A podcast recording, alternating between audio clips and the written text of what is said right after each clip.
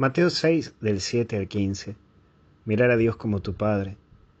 Y en primer lugar es exhibir. La religión no se mide por cuántos rosarios tenés puestos en el cuello, ni siquiera de cuánto grupo perteneces.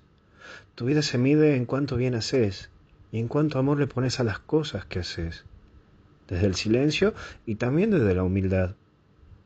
No reduzcas tu fe a figuretear o ese andar mostrándote todo el tiempo en las cosas de Dios, porque por allí no pasa verdaderamente tu fe. Y en segundo lugar está lo que es nuestra oración. Y aquí Jesús te enseña que el orar es una relación cariñosa con Dios, en donde vos puedas expresarte con Él de una manera simple, clara, sencilla. Busca esta relación con tu Padre Dios. Intenta en este tiempo fuerte de cuaresma, de poder relacionarte con Dios y mantener ese diálogo y tenerlo presente en tu día y también en tu vida. Sentirlo como tu compañero de camino y no como algo externo y ajeno a vos. Por último, el perdón. Es difícil perdonar, pero para perdonar antes debes hacer un proceso de oración y de interioridad.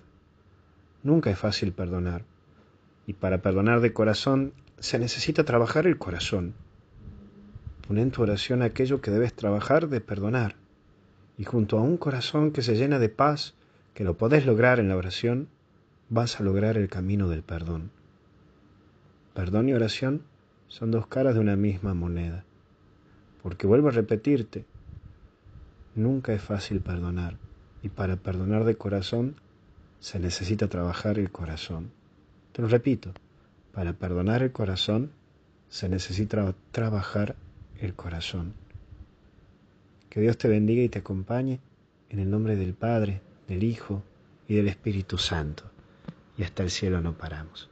Que Dios te bendiga y te acompañe.